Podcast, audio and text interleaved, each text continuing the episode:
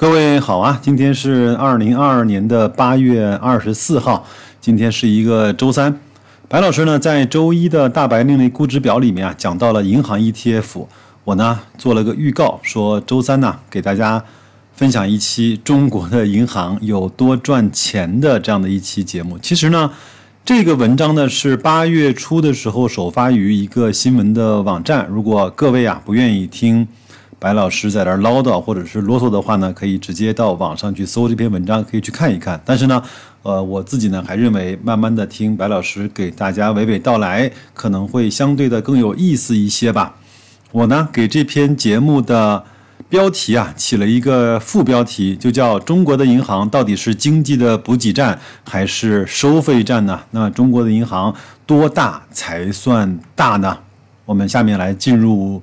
正文吧。在二零一一年啊，在一个高峰论坛上，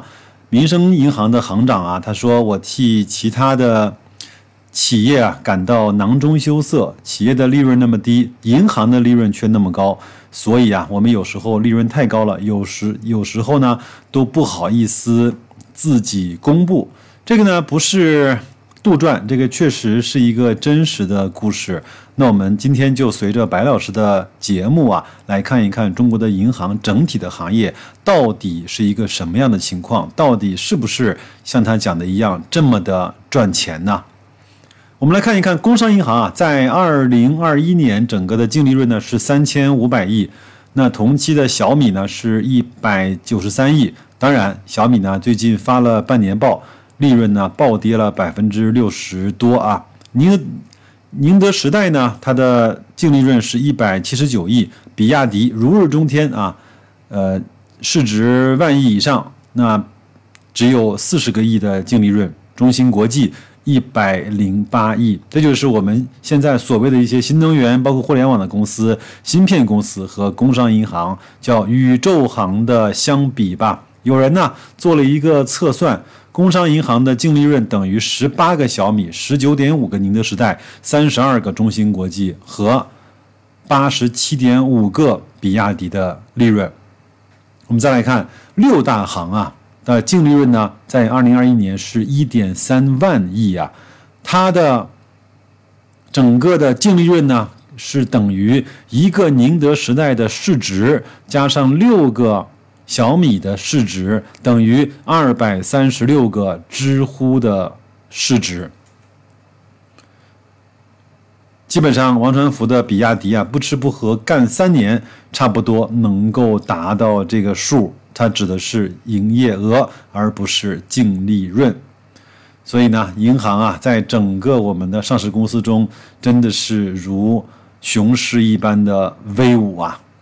再来看其他的。一些数据吧，中农工建四大天王占据了整个银行的半壁江山，加上交通和邮储的话，他们这几家银行的净利润是占了整体银行业的百分之五十。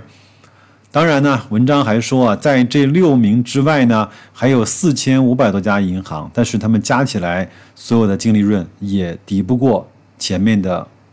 六大家。我们前面是给大伙儿分享了。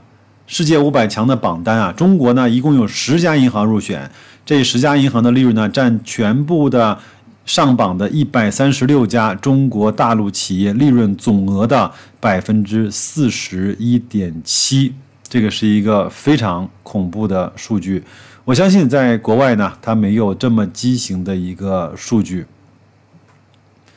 我们都知道啊，在二零零八年次贷危机的时候呢，雷曼兄弟啊一度是美国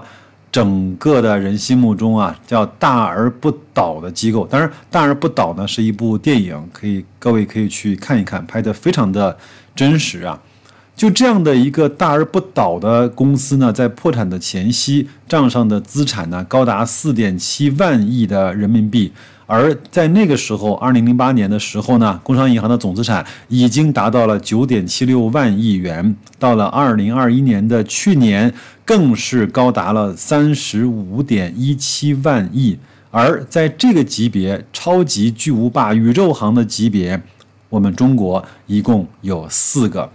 那所以呢，在二零零八年的时候呢，工商银行的总资产基本上就等于两个雷曼兄弟。到了二零二一年，工商银行的总资产三十五点一七万亿，基本上等于一百一十四个宁德时代。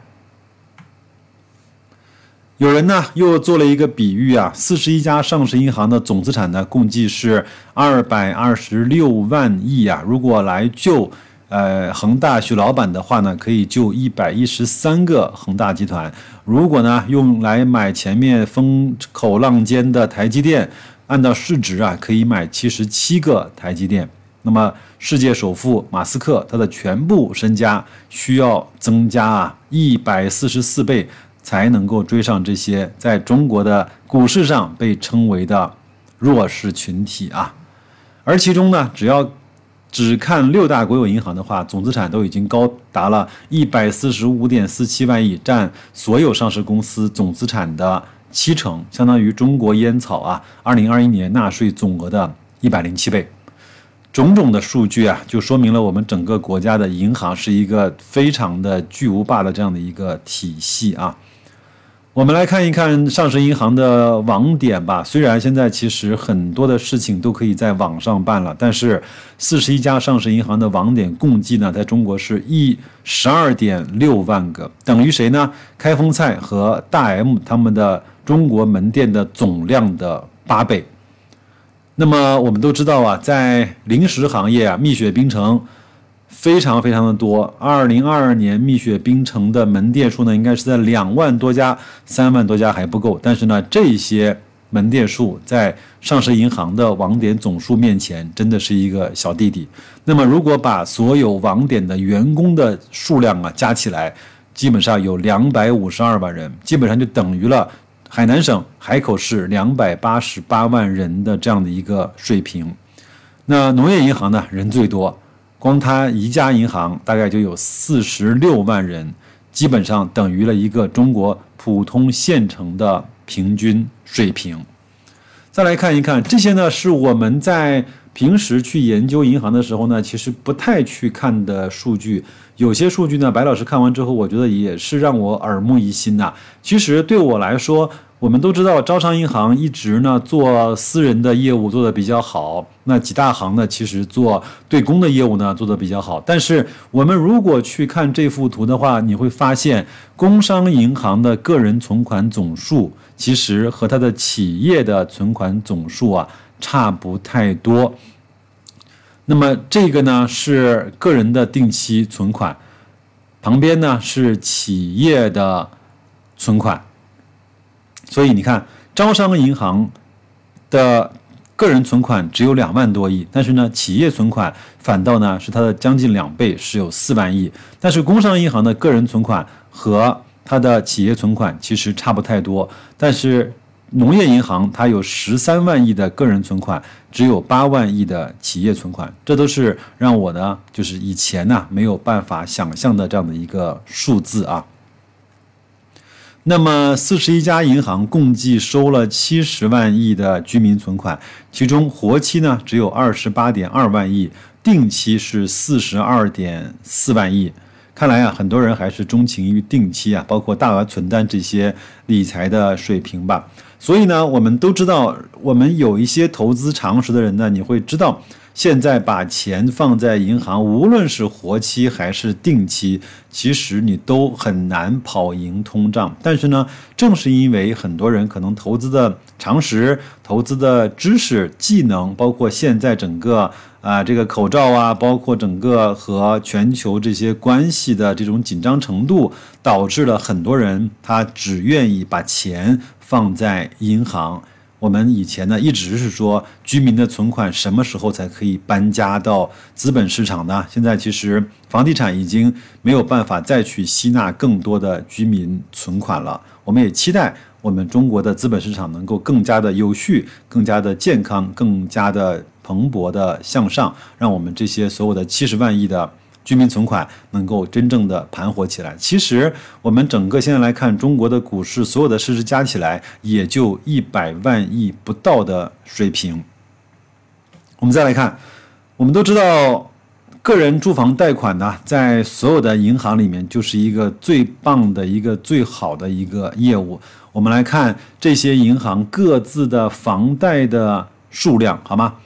建设银行最多六点三万亿，工商银行呢也是六点三万亿，农行是五点二万亿，中国银行是四点三万亿，邮储银行是两点一万亿，交通银行是一点五万亿左右，招商银行是一点三七万亿，其他银行我就不再念了，大家可以看我那幅图片啊。那如果均到每一个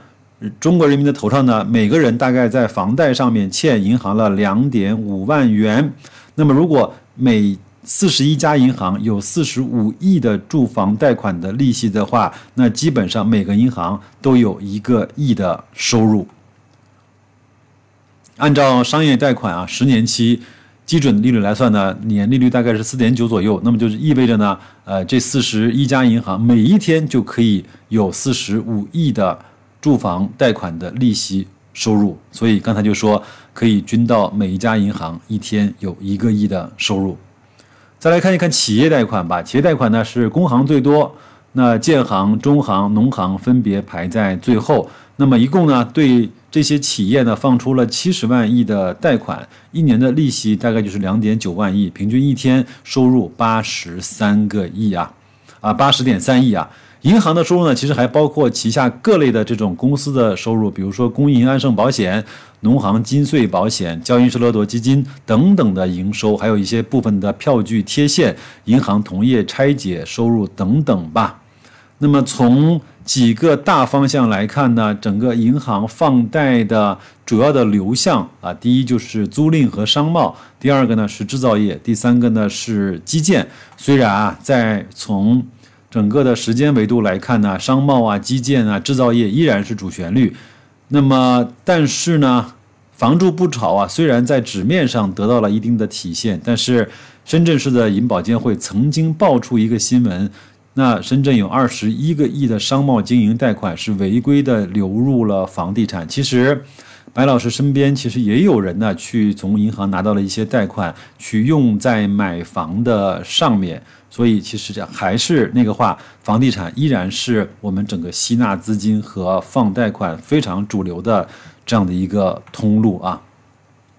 好，我们来进入上市银行净利润的比拼啊，可以看这幅图，非常的清楚啊。工商银行二零二一年是三千五百亿，农行呢是两千四百亿，中国银行是两千两百亿，建设银行是三千零三十九亿。招商银行是一千两百亿左右，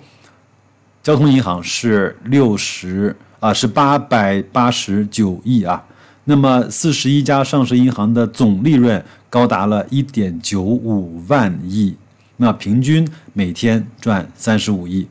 平均每一秒钟赚四万块钱。这就是我们整个银行利润的情况啊。按照市值来看，前面前面我们说过了，一年的净利润差不多能够买下五个小米，或者是二百三十六个知乎啊。所所以呢，文章里面说钱滚钱的生意啊，好像确实是一个最好的生意。那这个图形呢，是四十一家上市银行所交税的这样的一个。呃，报表那工商银行是交了七百四十六亿的税，农行呢是交了五百四十亿，中国银行交了四百九十亿，建设银行交了七百四十四亿。我们再来看看分红，那么从二零二一年的年报开始显示呢，已发布分红计划的银行共计呢要分出五千四百五十一亿的分红，其中呢，工商银行是唯一的一个破千亿分红的银行。如果你有一个一百万本金想去吃股票分红的话，那么从股息率上来看，买上海农商行是比较划算的。如果你不看股价的话，听好了，如果你不看股价的话，那么二零二一年光分红你就可以拿八点三万元，就意味着股息率呢是八点三百分比，对吧？那么足够吊打通胀了。但是呢，令人可笑或者是令人。讽刺的是呢，在一年间，从去年的九月份到今年的八月份，农商行的股价从十二块钱一直跌到了五块多钱，这就是一个非常非常讽刺的事情啊。这两张图片呢，我估计很多人未必看过，这就是呃，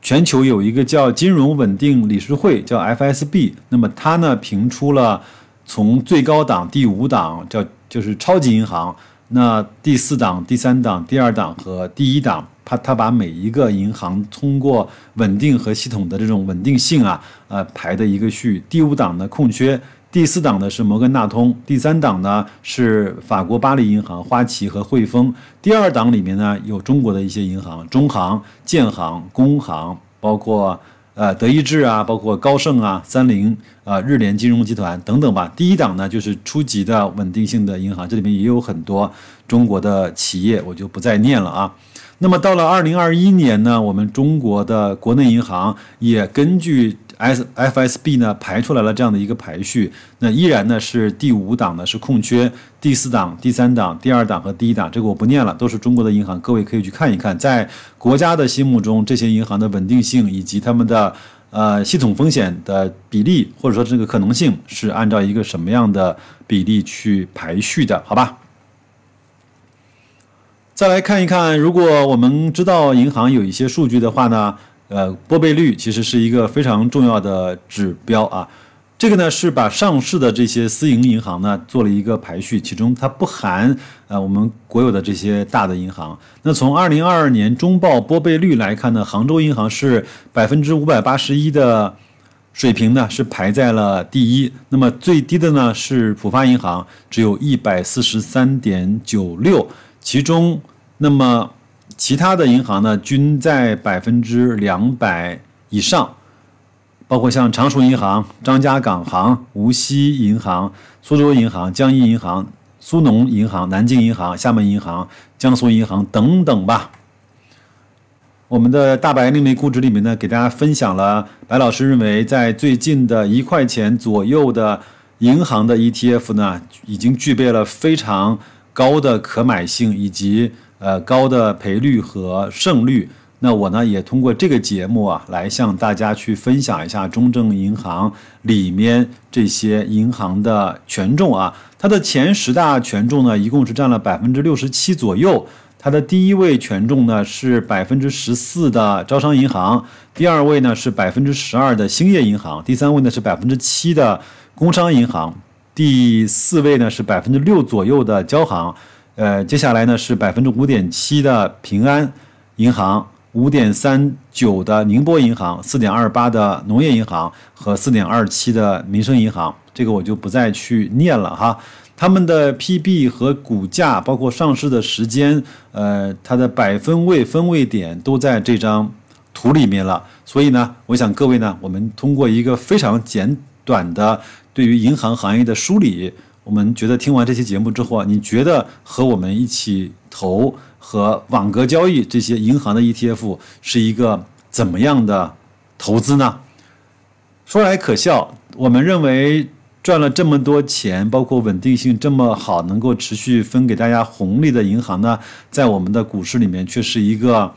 呃，猪队友一般的存在，认为它都是一个夕阳行业了，没有任何的生机或者是活力。呃，希望它涨已经不可能了，顶多去收收股息。我不知道各位是怎么想的，当然我的想法是旗帜鲜明的，应该把它配置在你的稳定的资产里面。你的钱现在如果放在银行去活期也好，定期也好，其实都未必赶得上在银行拿的这个股息了。那有人说它的股价会下跌，没错，所以我们要找到一个合适的估值去入手去买它，在它横盘的时候呢，用网格交易的方式来去逐渐的摊薄我们的成本。